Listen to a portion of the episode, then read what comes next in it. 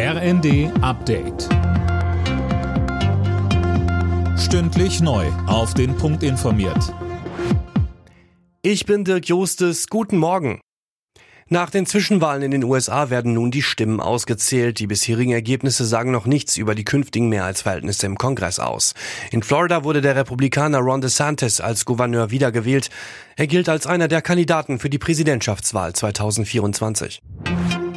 Wie können die Hilfen in der Energiekrise zielgenauer werden und wie sollen sie bezahlt werden? Das steht im Jahresgutachten der sogenannten Wirtschaftsweisen, das heute vorgestellt wird. Sönke Röhling, einige Punkte dürften bei den Ampelparteien nicht ganz so gut ankommen. Ja, aber die Experten geben allen Parteien Grund zum Nachdenken. Denn zum einen empfehlen sie, den Spitzensteuersatz vorübergehend anzuheben, um die Lasten in der Krise sozial gerechter zu verteilen.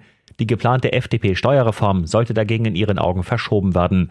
Beides Dinge, die man bei den Liberalen gar nicht gerne hören dürfte.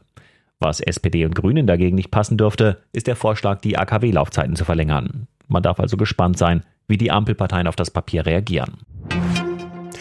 Kurz vor der Bundestagsabstimmung über das Bürgergeld liegt ein Kompromiss in weiter Ferne. Die Zustimmung im Bundestag morgen gilt wegen der Ampelmehrheitswahl sicher.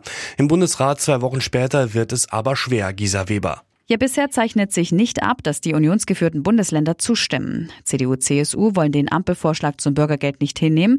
Fraktionschef Merz pocht weiter darauf, dass jetzt nur die Hartz-IV-Regelsätze erhöht und dann die restlichen Bestandteile des Bürgergelds nachverhandelt werden. Das lehnt etwa Grünen-Fraktionschefin Dröge strikt ab und auch der parlamentarische Geschäftsführer der FDP-Fraktion Vogel hält es für falsch, die Regelsatzanpassung von den weiteren Leistungen zu entkoppeln.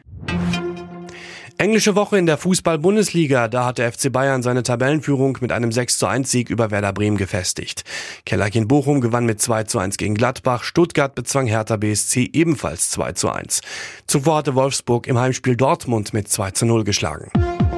Alle Nachrichten auf rnd.de